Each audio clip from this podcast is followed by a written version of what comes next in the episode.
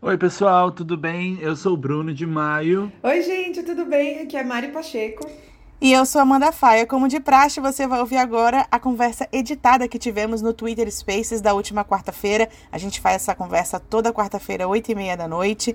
E o tema dessa semana são os reviews, os principais lançamentos do mês de junho. Selecionamos alguns dos nossos favoritos, a galera também mandou sugestão. Mas antes, no mesmo dia, pouco antes de começarmos a conversa ao vivo, aconteceu aquele depoimento chocante da Britney Spears e a gente também falou um pouquinho sobre isso tava falando aí da Britney, né? Que, Ai, mulher, que, que coisa, cara. Que dia, que dia histórico para esse caso, né? Nossa, realmente. É, são casos que realmente a gente sabe que daqui muitos anos a gente vai lembrar do dia de hoje.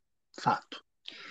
É, e assim, todo mundo sabia que a situação dela era muito grave, muito difícil, mas acho que escutar ela falar e, e citar coisas que a gente não sabia, né, que acontecia, foi muito duro. E eu acho que a parte dela fala sobre o próprio corpo, dela não ter controle do corpo, né? De usar um DIU obrigatoriamente, de tomar lítio obrigatoriamente, eu achei isso muito pesado. Sim, e ouvir ela falar as coisas com tanta firmeza e clareza que é o que, o que a gente não vê há muito tempo. Exato. Né? Nossa, é, partiu o coração. Eu acho que eu, eu acho que eu nunca vi a Britney falar sobre assunto nenhum com tanta lucidez, clareza e firmeza, assim, muito certa do que ela quer. Uhum, é né? No caso, agora, o fim da, da tutela, assim. Achei ela muito firme também na, no momento que ela fala: Eu quero que os fãs escutem, eu quero que isso seja público. Sim. Assim, tá cansada, né? Exausta de. Lógico, porque, de porque da forma que tava. Viver com a versão dos outros. É, da forma que tudo estava sendo feito, existia meio que uma nuvem, assim, que, querendo ou não, colocava dúvida na cabeça de muita gente, né? Porque não, não era claro, nunca tinha saído da boca dela. Na, no, no Instagram, ela falava: Eu tô bem, tá tudo bem. Eu enxergo assim: esse Instagram era montado para, primeiro, aparentar que ela estava bem e barra que ela estava meio doida também, né? Porque eles montavam esse Instagram para que a gente às vezes até duvidasse da lucidez dela. Sim. Tudo foi, foi criado para a gente continuar pensando que ela estava doente. Sim. Exato. Porque ela, que ela é... tava, não estava lúcida, que ela não estava sabendo o que estava dizendo. A manipulação é tanta que você não acredita na vítima, né? E assim, não que a gente não acreditasse nela, todo mundo sabia o que estava acontecendo, por que ela estava pedindo, mas ninguém entendia ao, o nível criminoso, né? Que isso se tornou. É verdade, não era nem questão de acreditar nela, porque ela nunca pediu ou clamou que fosse.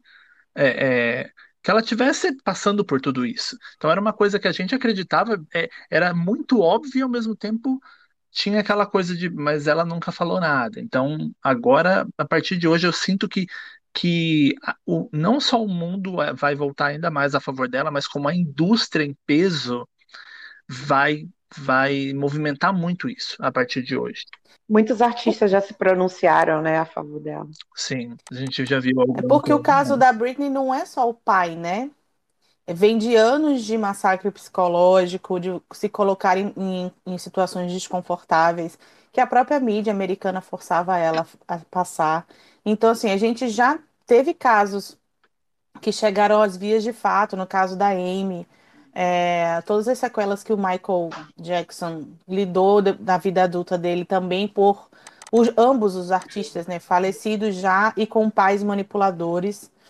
Então, assim, a gente tem a Britney viva ainda, né, falando, brigando para ter a vida de volta, e isso já é realmente um marco. E isso tem que ser levado em consideração, né? Que para que ela se mantenha viva, para que ela fique bem, consiga sair desse sistema de tutela e, e volte a trabalhar, a fazer o que ela gosta, porque ela não tem trabalhado, e eu entendo, né? Ela não vai trabalhar.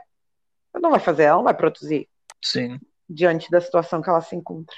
Bom, esperamos que que tenha que na verdade ela, ela, ela fala né com todas as palavras para a juíza que quer o fim da tutela e a juíza fala que precisa ser iniciado através de petição né vamos ver quais serão os próximos passos é Pois é. Ai, com isso, então, a gente, a gente vamos dar início ao nosso tema de hoje. Então, hoje a gente vai fazer alguns reviews aqui é, de lançamentos que o pessoal pede constantemente a nossa opinião, ou nas redes sociais, ou aqui mesmo, sobre músicas, álbuns, clipes que saíram. De vez em quando a gente vai fazer isso, então, quando tiver uma leva muito grande de lançamentos, e vocês podem, durante as nossas conversas aqui, usarem a tag Furando a Bolha aí no Twitter, caso você queira comentar sobre essa música, o clipe, o álbum, para a gente ler o seu comentário aqui. Depois a gente abre. Hoje eu vou ver a, a, a tag direito, né? Que semana passada eu burra, não sabia agora eu já sei. É, hoje você já, já deixa clicado na tag aí, Mari. Já tô na tag aqui, já tô lendo. Já tem um monte de coisa. E a gente vai começar por onde? Vamos começar por Lorde? Vamos. Vamos, demorou. Que saiu e-mail, ela, ela mandou e-mail novamente agora há pouco, né, para os fãs. Ela tá fazendo a gente voltar fa... nas origens da tecnologia, hein? É... Não, ela avisou que não quer esse negócio de redes sociais. E olha, é, levando em consideração de como as redes sociais são tóxicas e como vem derrubando as pessoas mentalmente, eu acho que ela tá certíssima. Com certeza. E ela tá num state of mind, pelo menos aparentemente, muito bom. Deixa ela quieta, não vem pra, pra esse meio de, de, de hater, não. é verdade. Mas vocês gostaram da Lorde Feliz, Solar? Eu amei, eu amei Solar Power. E, e devo confessar que na primeira audição eu achei. É porque assim, é de... normalmente primeira audição de música a gente sempre fica prestando atenção, tipo, ela não, não é toda música que te pega e te arrebata logo a primeira audição, né? Algumas sim, outras não. Essa eu digo que não. Eu de, de, depois assim, talvez da terceira audição, eu tava completamente entregue já, tipo, já aprendendo a cantar, né? O Blink Three Times When You Feel Like Kicking E depois que você, pelo menos eu, né? Vou falar de mim mesmo. Depois de que eu escutei a música umas três, quatro vezes, que eu entendi é, a métrica da música, a letra, eu achei sensacional. Achei muito legal mesmo. Achei um ótimo começo de era. E corrobora com os rumores, né? Que ela vem mais setentista, né? Exato, muitos violões, né? É, tinha saído essa. A gente até comentou aqui que tinha saído esse comentário de que tinha uma pegada Beach Boys com violões e tal, e realmente tem.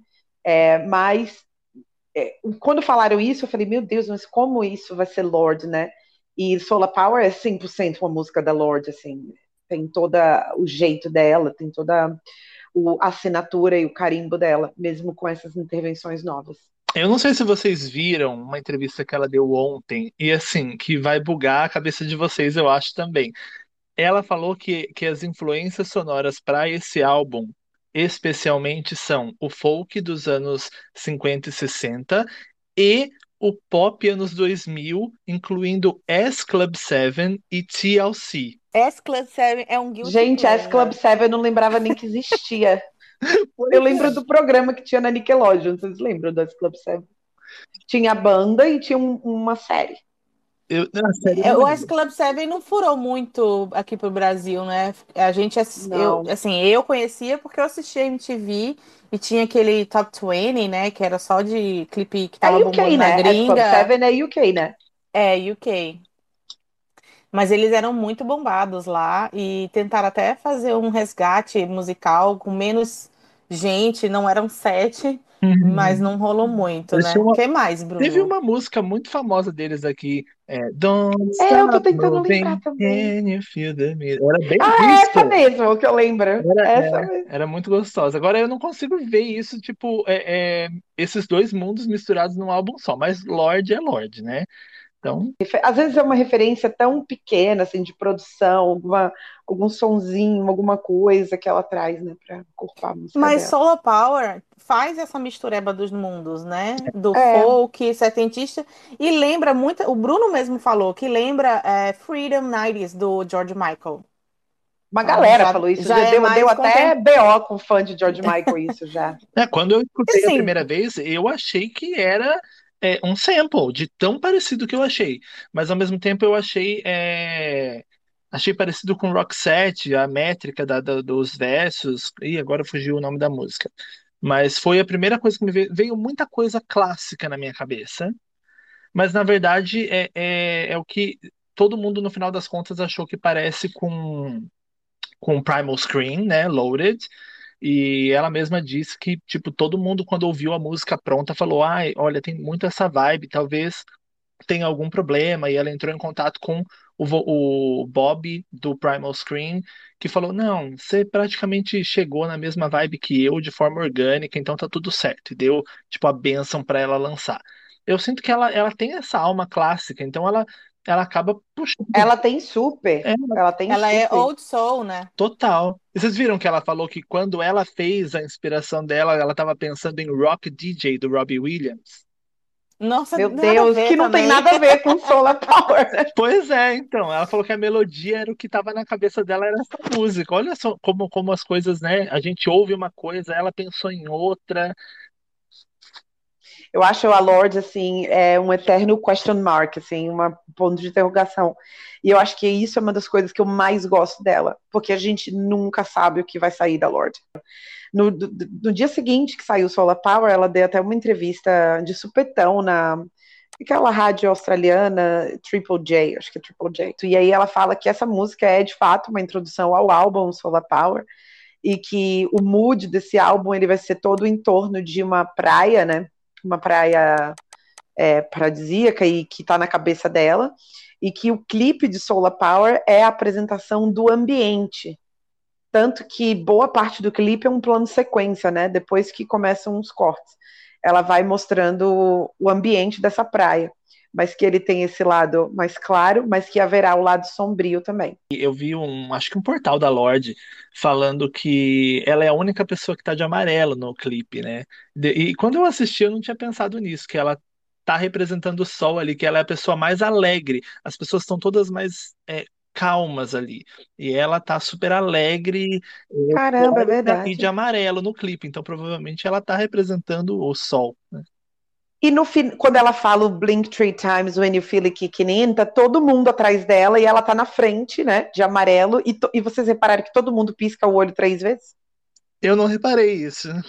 Pois façam essa, essa observação. Quando ela canta Blink Three Times, e todo mundo atrás pisca três vezes. Logo no comecinho que a Amanda perguntou se vocês gostaram da Lorde Feliz, é uma preocupação que eu tinha, porque assim, o melodrama foi uma coisa foi um soco no meu peito que vai ficar a marca pro resto da minha vida. É. Dói, né? O Gente, olha só, dói. o nome do primeiro é Pure Heroin, no segundo é melodrama.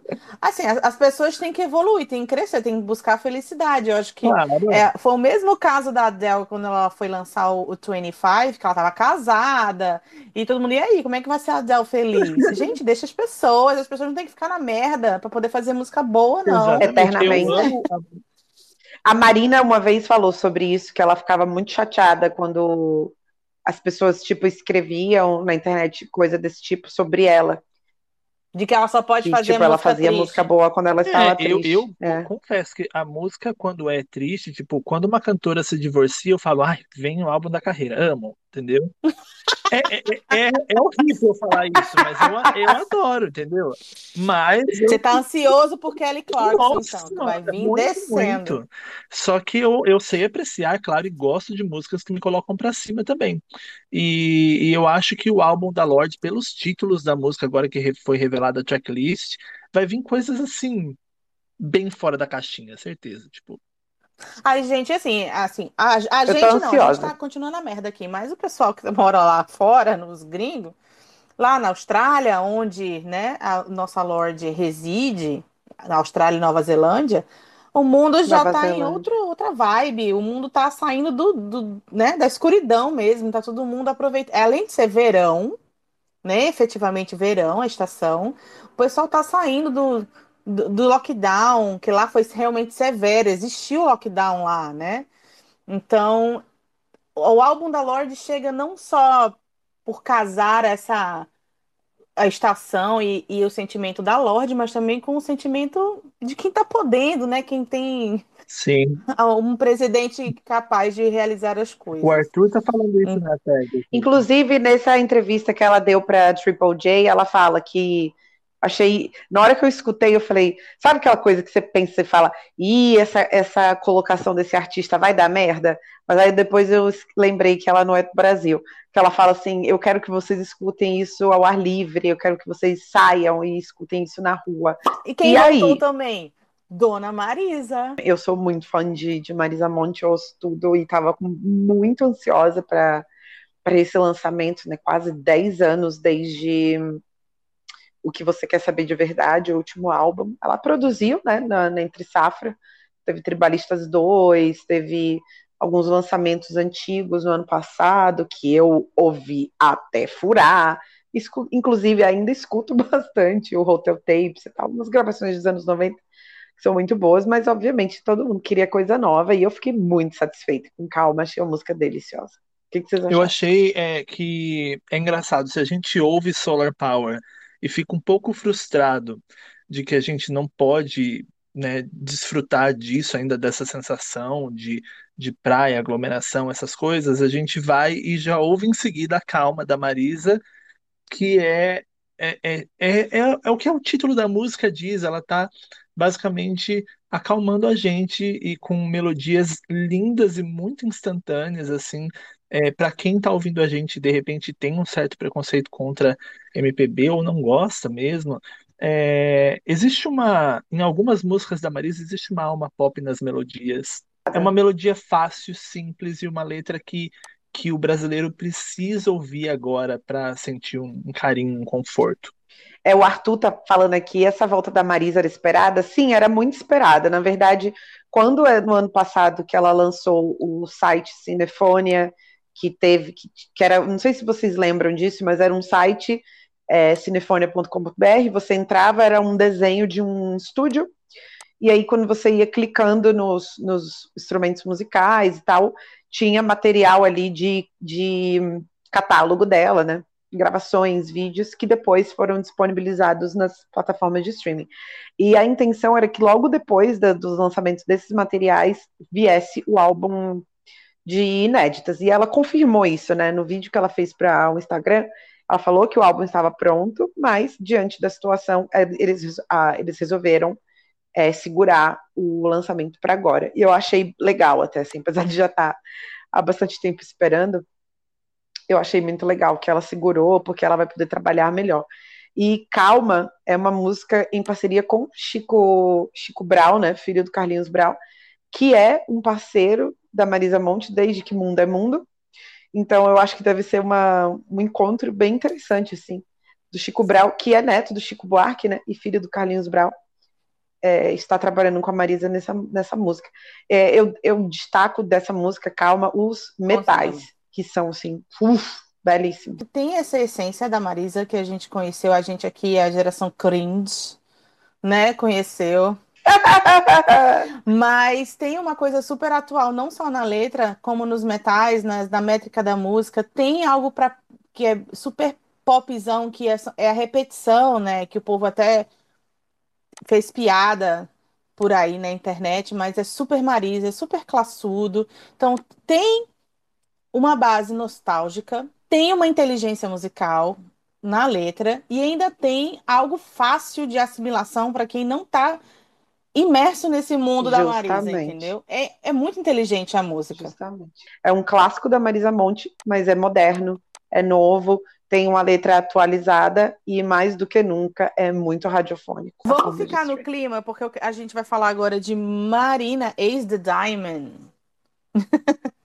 Marina ex eu amo Marina que era dos diamantes, não mais diamantes. Porém, este álbum para mim, eu, eu achei que o Ancient Dreams ele resgatou o melhor da trilogia dos diamantes, vamos dizer assim, The Family Jewels, Electra Heart e Fruit, só que de forma atualizada.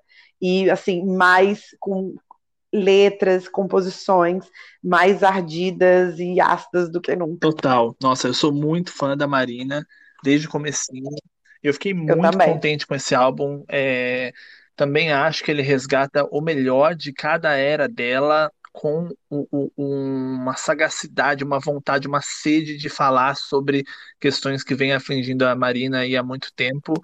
E é um álbum que ele divide um pouco a temática, ela, ela deixou um restinho ali no final do álbum para falar sobre o término do último relacionamento dela, mas uh, todo, toda a primeira, mais da, da primeira metade ali, é, toca em questões sociais muito é, literais, assim, ela, ela tá compondo de uma forma muito literal, bruta, honesta, que eu gosto muito de ouvir, mas sem deixar toda a o lado teatral dela, que é muito característico desde o começo da carreira de fora. Então tem influências muito legais ali. Tem música que você está sentindo uma mistura de Muse com Katy Perry, tipo, é, é muito doido, é muito, é muito doido o universo da Marina, como a cabeça dela funciona. E eu achei esse álbum fantástico. Eu também, Bruno, e, e, o que você falou assim da composição, ela mesma falou sobre isso, eu não sei se você viu, é, perguntaram para ela, né, sobre essa literalidade das músicas novas, dos, dos temas sociais, né, que ela abordou de, de, forma muito forte nesse álbum. E ela falou: Eu sempre fiz isso, só que antes eu colocava um lacinho em cima da música para poder ela ser mais pop, ela vender. E agora eu não coloco mais, é literal mesmo. É dessa forma que eu vou fazer. E eu amei essa primeira parte, né, a primeira leva do, do álbum que tem a música que dá nome ao álbum, Venus Flytrap, Men's Road, todas com, com um social bem forte. E como você falou, a parte romântica ou heartbroken ficou para o final do álbum. E eu acho que ela trouxe uma coisa que eu achei assim que para mim faltou um pouco no último álbum, no Love and Fear, que ela sempre foi muito boa de balada. Nossa. As composições dela de músicas românticas são muito boas. E aí nesse álbum ela vem com Highly Emotional People, que é muito forte, Pandora's Box e Goodbye. Eu, não, eu juro que eu não entendo, tá? Eu não vou desmerecer aqui a outra pessoa que eu vou citar, não, mas assim, por que, que eu não vejo a Marina tão mainstream como a Lana Del Rey, por exemplo?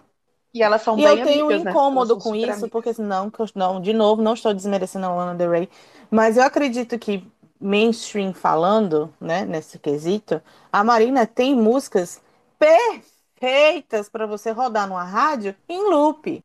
E ao mesmo tempo ela te traz uma outra realidade na, no universo do, de cada álbum dela para outras coisas que ela gosta de falar. Por exemplo, Men's World é uma música aqui que podia estar tá tocando em qualquer lugar. Cadê?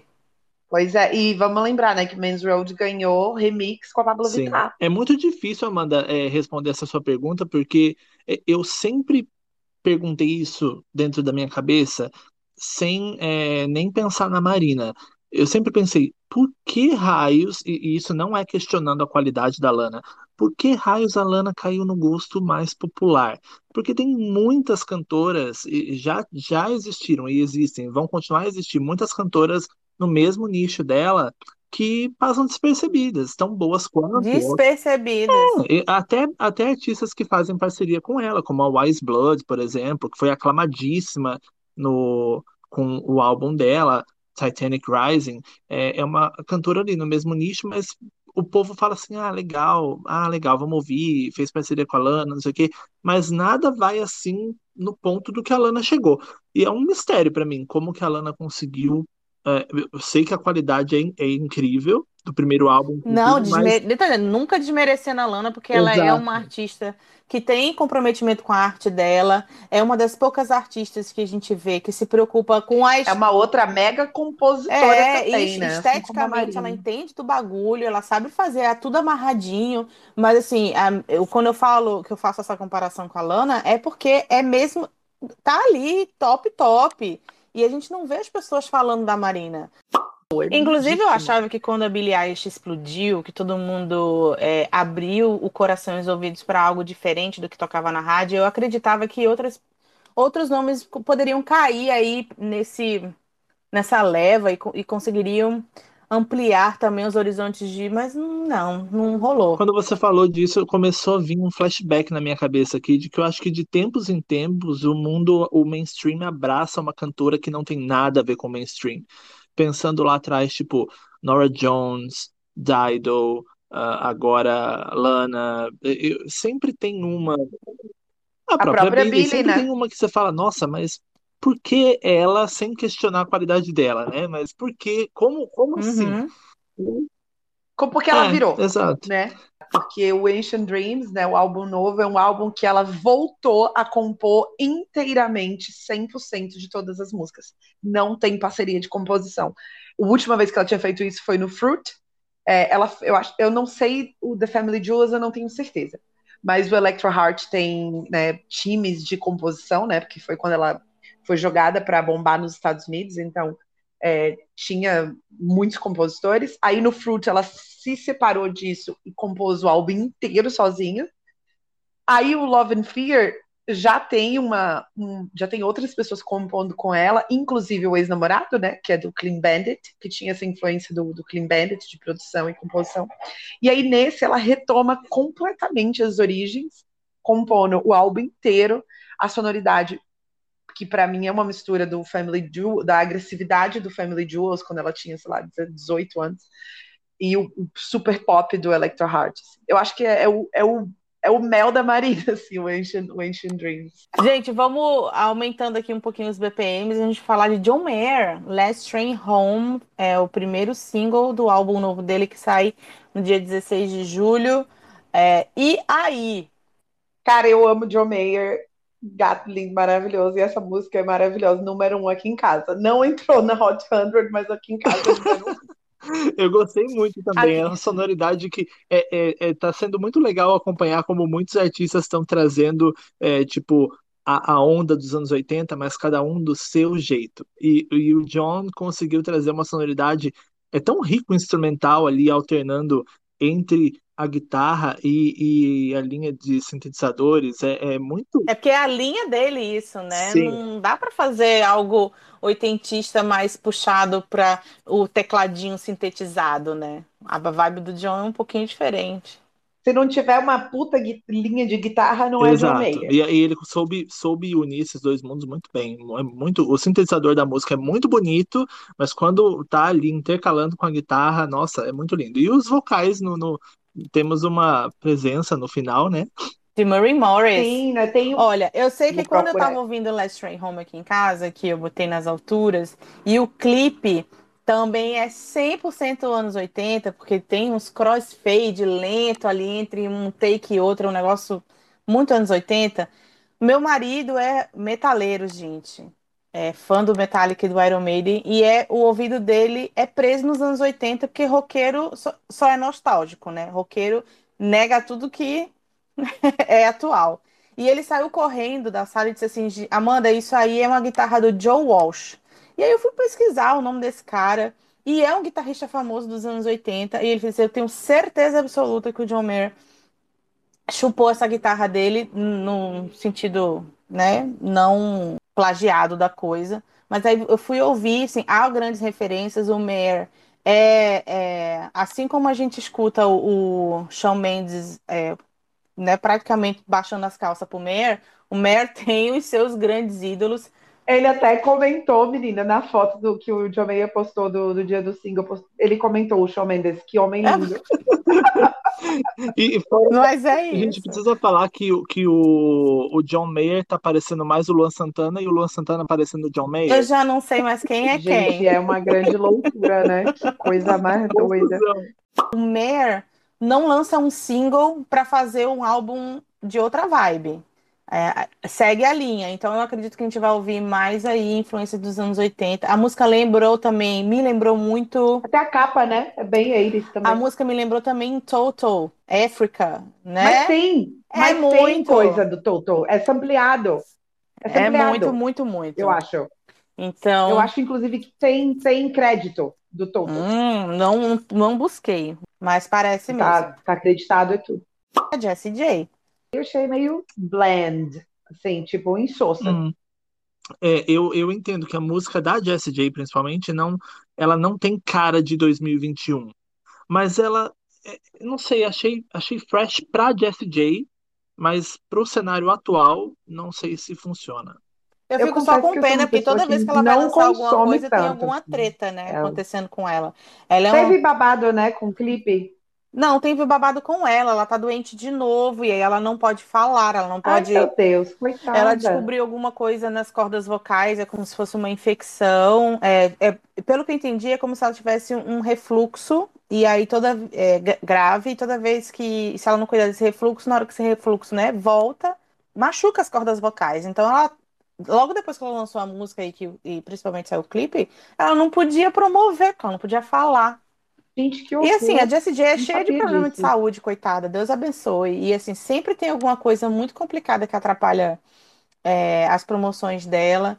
E eu acho a Jessie J uma das cantoras mais talentosas que a gente tem. Ela consegue cantar qualquer coisa.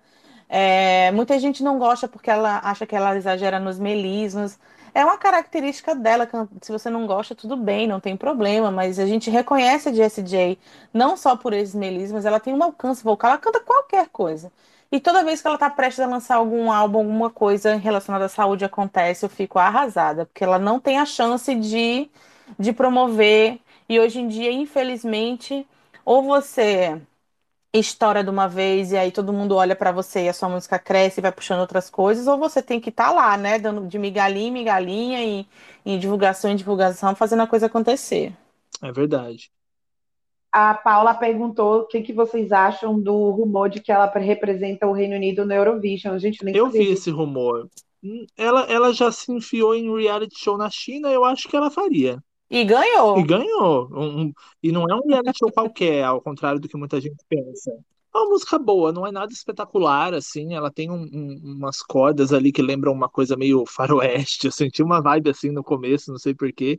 Depois tem umas, uns arranjos de é, mais disco e tal. Achei classuda, mas eu não acho que vai funcionar para hoje. E rolou meio que um alto boicote, infelizmente, aí no começo que o vídeo foi lançado no Facebook, gente.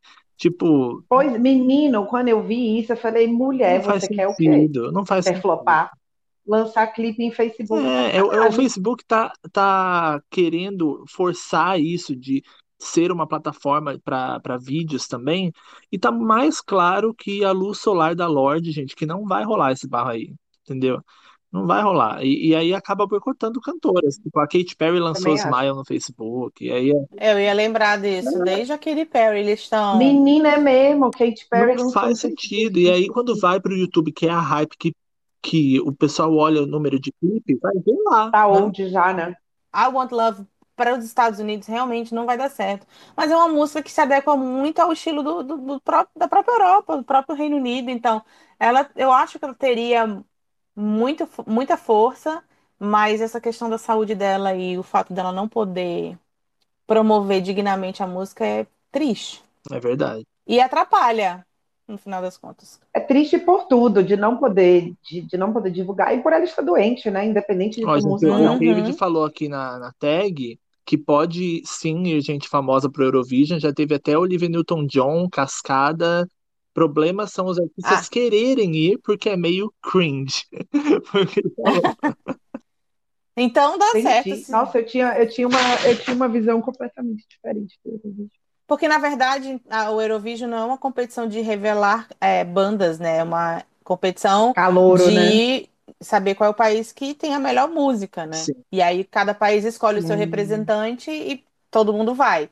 Me dizer que eu tô errada, mas. Não, é isso mesmo. Eu, eu não também, acompanho. Eu também acompanho, não tão a fundo, mas eu acompanho bastante. Mas acaba revelando nomes. Tem muitos artistas que eu passei. Sim. É o, o Maneskin Nossa. que ganhou do ano passado a banda italiana, tá bom. Eu, eu tô apaixonado por Maneskin e, e tipo. Eles estão bombando pra caramba. Eles ganharam o Festival de Sanremo. É muito bom, música. é muito bom. E e acaba, eu acho que tem essa imagem de que, como a maioria dos artistas que entram são é, artistas desconhecidos mundialmente, artistas maiores ficam assim, ah, o que, que eu vou fazer lá? Deve rolar isso, né? Jessie J, vamos para Mabel. Vamos para Mabel, vamos ficar ali no Reino Unido. Cassiano tava esperando falar de Mabel. Acho vamos que, que eu vou ser o defensor dessa música aqui que eu já sei. Vamos. Não, não. Ó, número um, eu amei a Mabel ruiva. Me Mabel Jerry Halliwell. Amei demais. Eu acho a música uma ruptura bem legal para Mabel, porque ela estourou no primeiro álbum é, com um álbum de R&B.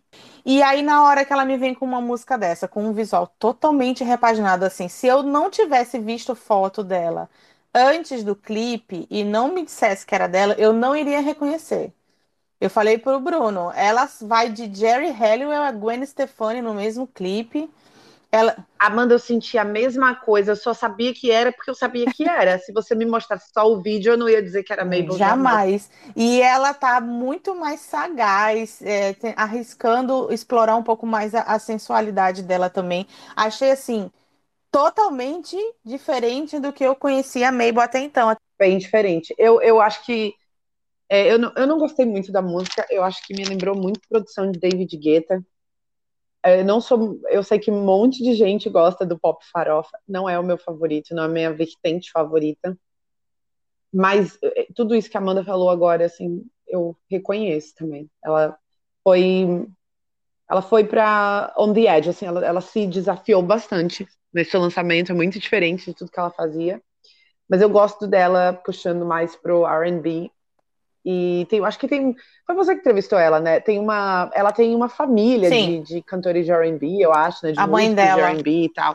Da primeira vez que eu escutei aquele refrão, eu senti Spice Girls. E é engraçado que nem todo mundo sente a mesma coisa quando escuta, mas foi o que eu senti. Eu falei, nossa, se Spice Girls gravasse uma música em 2021, seria um refrão mais ou menos como esse. A batidinha no começo me lembrou Who Do You Think You Are, com um toque do que talvez a Dua Lipa tenha trazido já para ficar por um tempo aí com o Future Nostalgia. Então eu acho que é uma escolha muito certeira para ela. Se isso não bombar no UK, vai me surpreender muito. É, Mari, eu abri aqui a árvore genealógica dela. Ela é filha da Nene Cherry, né, e de um produtor britânico chamado Cameron McVeigh. O, padrasto dela é um trompetista americano de jazz chamado Don Cherry, e o tio dela é o vocalista do Eagle Eye Cherry. Então, tipo, ah, menina, tem uma família aí toda estruturada na música. Toda. Né? Vocês acham que a Mabel tem, assim, totalmente achismo agora, né? Que a gente não tem como dizer isso. Mas vocês acham que ela segue aí para um segundo álbum, tem uma carreira longa? Ela vai lançar esse segundo álbum, eu só espero que não seja todo já pensado em música eletrônica. Eu sei que a Europa gosta eu não disso. gostaria também. Eu sei que a Europa gosta disso. E assim. E verão, né? O mercado dela também. é aquele lá. Não adianta a gente querer que ela se adeque ao mercado americano, que não é o, me o mercado dela. Entendeu? A, uhum. a Dua Lipa suou muito no primeiro álbum para poder atravessar o, o, o, oceano. E a Mabel ainda tem uma estrada ainda para conseguir fazer isso. Então, eu acho que ela. Várias britânicas, né, nunca não, não chegaram a atravessar, ou do, muito duro para atravessar. Tipo, Rita Ora, a gente pode falar de várias aqui. Monte, mas monte. eu acho que ela vai se fixar mesmo do que, que rende no Reino Unido, esse pop eletrônico ou né, o que está acontecendo ali, tá voltando. Eu e a Mari, a gente brincou até antes de começar aqui. Ai, gente, isso vai trazer aquele disso. pop do Black Eyed Peas que vocês pediram no outro furando a bolha, que a gente dizia, não, pelo amor de Deus, não faça isso, não volta. É, eu não gosto de pop farofa, não, Mas gente, sinceramente. tá rolando aí já um, né? Não, um no, no UK também. rola bastante. Até eu lembrei que vocês, uhum. na, na, tem umas semanas que a gente comentou e vocês falaram do single do Little Mix com o Galantes, né? Ah, o Guetta, tá que a gente não gostou. Horrores, é. Tá número 4 no UK. É, tá, tipo, né? Lá, pra, pra, lá tá irritando. Ai, não, gente. Nunca Mas que eu vou deixar de certo. ouvir Sweet Melody pra ouvir isso aí. Nunca. O, o, o David postou aqui com a nossa tag que a gente estava falando do Eurovision, só antes da gente mudar o tema, que ABBA, Celine Dion e Lara Fabian foram todos revelados pelo Eurovision. Não, que o ABBA era revelado pelo, pelo Eurovision, eu, eu sabia, mas assim, eles não entraram no, no Eurovision do tamanho ah, que eles são. Inclusive, deixa eu fazer um parênteses gigante aqui antes de a gente passar para a Glória Groove. Estreou na Netflix um programa chamado This is Pop. É uma série que tem oito capítulos, se não me engano.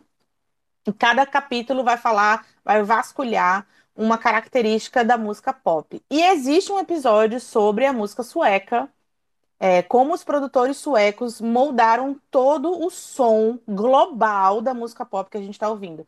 Britney Spears, Backstreet Boys, vários desses artistas não estouravam, não eram estourados, desculpa, e foram, ao invés de você importar o som de algum lugar, eles iam para a Europa para poder gravar música com uma gravadora específica na, na, lá na Suécia. E foi ali que nasceu esse pop que a gente está acostumado. O primeiro álbum do Backstreet Boys foi lançado foi lá primeiro na Europa, lá. né? O, é, Baby One More Time é dessa mesma gravadora lá. E aí mostra um pouco antes do ABBA. Sabe o que devia ser? O, o casting da Jive todo, todo. devia ser mandado para lá. o episódio ele, ele começa antes do ABBA e aí eles intensificam a importância do ABBA ter vencido o Eurovision com uma música cantada em inglês. Esse específico fato foi o divisor de águas no pop global. Então assim, é muito legal a série. É, tem outros episódios sobre outros temas. O primeiro episódio é sobre a banda da minha vida que se chama Boys to Men e como toda a cultura de boy bands veio após é, eles. Então assistam. É uma aula de música pop, se vocês puderem assistir. Bem, mas Glória Groove, Glória Groove. E aí, gente? Eu sou rendida. Eu sou groover total. Eu sou toda Cara, rendida. eu amei bonequinha, amei demais. Eu só gritei isso cinco dias seguidos, antes de sair a música. Só foda. É porque ficou muito bom essa pegada da. Como que chama ela mesmo, a irmã da Drica? Mirella. A irmã da Drica Barbosa, Mirella, ela, né? É, sim. Sim. é, Eu achei assim a, a, a voz dela rasgadíssima, esse negócio que fica do nosso juízo. Gente, a música dias começa dias num dias. instrumental que você identifica a faixa e eu exatamente. escuto o Bruno falando assim. Eu, eu vi o review do Bruno, que eu assisto todos os vídeos do Bruno, porque eu também sou é, brunete. É, é aquele instrumental que quando tocar na balada, quando a gente puder, vai sair todo mundo correndo pro meio da pista, entendeu? É isso. Sim, você reconhece nos primeiros segundos o instrumental e sabe. "É Putz. música! É, é E isso. sai correndo. É exatamente isso. A sensação que tem é essa. E- Gente, e aquela guitarra de metal no fundo da música. Meu Deus do céu. Eu ainda falei pra Amanda assim, falei, cara, eu acho que eu não via uma produção do Huxel tão diferente em muito tempo, assim. Achei aquela guitarra pesada. E a, a, a Glória explicou isso, né? Que ela pegou isso dessa essa volta aí de pop punk, esse interesse novamente, né, por guitarras e tal. E ela adotou com tudo nessa música. foi assim, algo sem específico. medo, desceu uma guitarrona. Achei Ela chegou pro Hux e disse: Eu quero um solo como se fosse o Slash. Então tá bom, amiga. Então vamos botar a guitarra. Bom aqui. demais. E, gente, E a estética do clipe também, muito legal, assim, né? eu tá, fico muito arrasou. feliz da gente ter. Eu vou falar aqui três nomes. A gente tem Pablo, Glória e Urias. A Urias tem uma agressividade muito interessante nas músicas. O último álbum, a primeira parte do último álbum dela, que ela também demonstra ter um senso estético, por mais que algumas pessoas não compreendam o senso estético da Urias. É interessante você Urias é a pessoa mais chique. é muito interessante entender como ela também vai de um trash para um algo classudo, como aconteceu aí no, no último álbum. Peligrosa. No, não, no É no- de exato. Peligrosa. É muito interessante a gente ter representantes de LGBTQ que, na minha concepção, entendem muito mais de estética do que pessoas que têm mais acesso e facilidade de fazer esse tipo de produção. É, muito artista que tem a facilidade que ela, né, que tem o privilégio que elas não tiveram, não fazem uso da inteligência estética e elas, para mim, são assim. Sim. Cara, você citou essas três, assim, é porque eu acho realmente a Urias, assim, uma chiqueza quando se trata de visual, assim, e é desde o primeiro lançamento. Desde Diaba, o clipe é fenomenal. E não é falar assim, a Urias tem dinheiro para investir. Não tem, Não. gente. Tem artista que tem infinitamente mais dinheiro do que ela. É bom gosto. É o olhar, é o conhecimento de referência, de Pesquisa. moda, de arte, de pesquisa, muita coisa. Eu sou apaixonada no último clipe da, da Urias Peligrosa. É a música dela que eu mais gosto também. À frente do A tempo Urias, dela né? pro pop nacional, ela é muito à frente.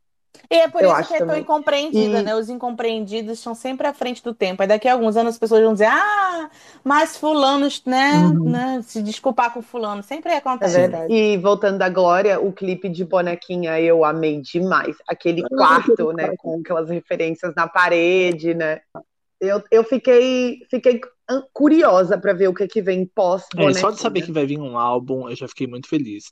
E o que a Amanda falou do, do universo drag é uma coisa tão legal. É uma pena que, que eu tenho certeza que milhares de pessoas têm preconceito com, com drag, porque o fã de música pop, ele gosta muito de mudanças e visuais e blá blá blá blá blá blá. E que, o artista, a pessoa que faz drag, porque qualquer pessoa pode fazer drag, ela, Uhum. ela, ela tem essa possibilidade nas mãos de ser quem ela quiser e transformar o universo dela a cada música, a cada era, a cada sem, sem falar que você tá perdida, por exemplo. A gente pode falar que a Miley é uma artista que faz drag às vezes, sabe? E as pessoas não, não notam isso. A Glória, ela explora muito isso. Ela tem trabalhos muito temáticos é, e que casam perfeitamente, sabe? O visual com a sonoridade. Então, você ouviu Bonequinha, você vê que tem a guitarra, você vai assistir o clipe, você vê que, que casa. É... A boneca tá de gótica, né? Exato. É. Ai, gente, Glória Groove talentosa em tudo que se Por propõe a fazer, resumindo. E, e isso, tipo... Olha, o Baby Angel falou aqui sobre drag Brasil na música. Precisamos falar sobre a qualidade musical da Potiguara. Realmente, Muito Potiguara boa Barra. também. E ela é da que é uma drag diferente de todas que a gente citou aqui, né? Sim. Uma sonoridade. E bem estética também. Enquanto vai chegando gente, deixa eu falar, é que o, alguém tweetou isso, acho que foi o Matheus, e eu preciso falar dessa música, que ela é simplesmente perfeita. Baby 95, música da Lineker. Hum. Essa música é sensacional, ela foi lançada nesse mês.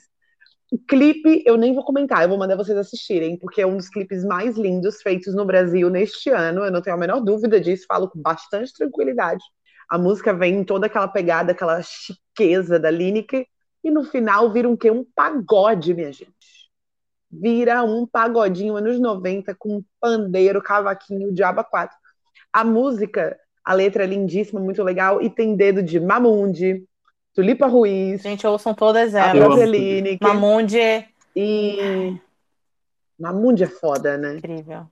No dia que essa música saiu, eu acho que eu ouvi em looping mais de 20 vezes, porque é boa demais. Você sabe que eu uso a Lineker como uma, uma arma, vou explicar por quê. Porque sempre tem gente na minha família que eu nunca vou esquecer de um dia que eu tava na, na piscina, na casa da minha tia, e aí eu tava controlando o som, e aí a minha tia, minha, minha mãe, as amigas dela falaram assim: ah, a música brasileira não é mais a mesma, não se faz mais música como antes, não se faz. Ai, e elas são fãs de Chico Buarque, Caetano Veloso, blá blá blá. Beleza, realmente é uma geração incrível. Aí eu peguei assim, peça um pouquinho. Aí eu botei Lineker. E elas ficaram assim com o olho arregalado pra mim, tipo. Que eu, peguei, eu lembro que eu botei o CD físico no radinho. Que que, mas o que, que é isso, Bruno? Eu falei, então, é, é, não é que não se faz mais música como antes, é que vocês não, não vão atrás da música brasileira. Se você for ficar só vendo o que vai passar na TV, realmente pode ser que vocês não gostem da música atual. Mas existe todo um universo hoje para você explorar aí. Aí eu dei na mão delas, botei Lineker, botei Johnny Hooker, botei um monte de música. Elas falaram, é, realmente, é música boa. Eu falei, então, Beijo, Alex. Alex falou de clipe e eu me lembrei que a gente não comentou o clipe maravilhoso, fica pra caralho, o Tot Shit da Megan Thee Stallion. Eu sou muito fã de Megan Thee Stallion, gente. Eu, eu acho, ela, ela, inteligente. É, ela brinca com esse humor, com a sexualidade, ela te joga umas coisas na cara, umas verdades assim. Uhum. E ela não tem medo de, de, de jogar contar a história dela de maneira agressiva, mas não necessariamente grossa, entendeu? Quando eu digo Sim. agressiva é porque, tipo, tá indo pro ataque mesmo. E essa postura em rappers femininas sempre dão muito certo. Porque eu acho que elas precisam eu ser muito demais. agressivas para poder se impor num gênero 100% machista. E, e eu, a Megan é inteligentíssima demais. O clipe é um humor do início ao fim, tem uma crítica espetacular, paralela ao humor. Sim. E ela tá com a língua afiadíssima. Eu já fico muito mais empolgada com a nova personalidade dela. E esse clipe é Não. é maravilhoso. Eu acho que é um dos melhores, é um dos melhores clipes do ano e o ano eu tá também tá acho que é um dos melhores clipes do e ano. Eu posso dizer com tranquilidade. A crítica que ela faz é, é, é muito perspicaz, porque a grande maioria dos homens que estão ali é, reclamando da vulgaridade das cantoras, na verdade. São eles, os primeiros. Eles né? são os primeiros a pensar, a pensar nelas sozinhos no banheiro, ao invés de pensar na esposa. É muito, muito real isso. E. A, nossa, é, a, quem não viu esse clipe, assista, porque é, é, imperdível. Ele te mantém preso do começo ao assista fim. Assista agora, tipo, já já. O final, Ai, gente, eu não vou falar, porque quem não assistiu tem, vai ter que ter a chance de assistir até o final Sim. e se surpreender. Porque assim, o a primeira cena já é uma porrada, e a última cena é. O começo, o começo rola aquela coisa meio vergonha alheia, né? Que você fica, ai meu Deus, ele não vai fazer isso. Não, não, não, não, não, não, não, para, para. É muito bom. É muito, muito bom. Então é isso, né? Terminamos. A gente não conseguiu ser sucinto nem só nós três, não tem jeito. É porque a gente, a gente fala de uma coisa Emenda e aí outra, vai enveredando para falar de 70 Ah, mil. mas não é assim, não. Quando vocês estão conversando com os amigos de vocês sobre música, é isso aqui. É isso aí. Por isso que vai editar. Fazendo aquele, aquele, aquele belíssimo programinha de sentar na frente da televisão para assistir clipe e beber cerveja. Por isso que vai editado para podcast no final de semana, né? Isso aqui, só quem tá aqui ouve os extras, né? É verdade. Para o final podcast vai editado. Inclusive, vou dar aqui em primeira mão para a Mari e para o Bruno, que eu acabei de entrar aqui no nosso Analytics e conseguimos passar de 2 mil plays no nosso, Uhul! no nosso podcast nas três semanas que estamos aí colocando material para vocês no ar. Então, muito obrigada para quem dá o play no, no app, na Apple Music, no Spotify, na Deezer e no Google Podcasts. Vocês Vocês são são tudo, tá? Arrasaram, gente. Obrigado mesmo. Obrigado. E, gente, semana que vem, Ah. Vita Alô? Lovers. Ah, uh, ó, ó, o A spoiler. gente, a gente vai, a gente vai deixar só o spoiler aqui. Convoquem os Vita Lovers na semana que vem, porque a gente vai fazer um especial BT. Beijo, gente! É isso, meu Beijo, pra Beijo. todo mundo, gente. Fui. Tchau, tchau.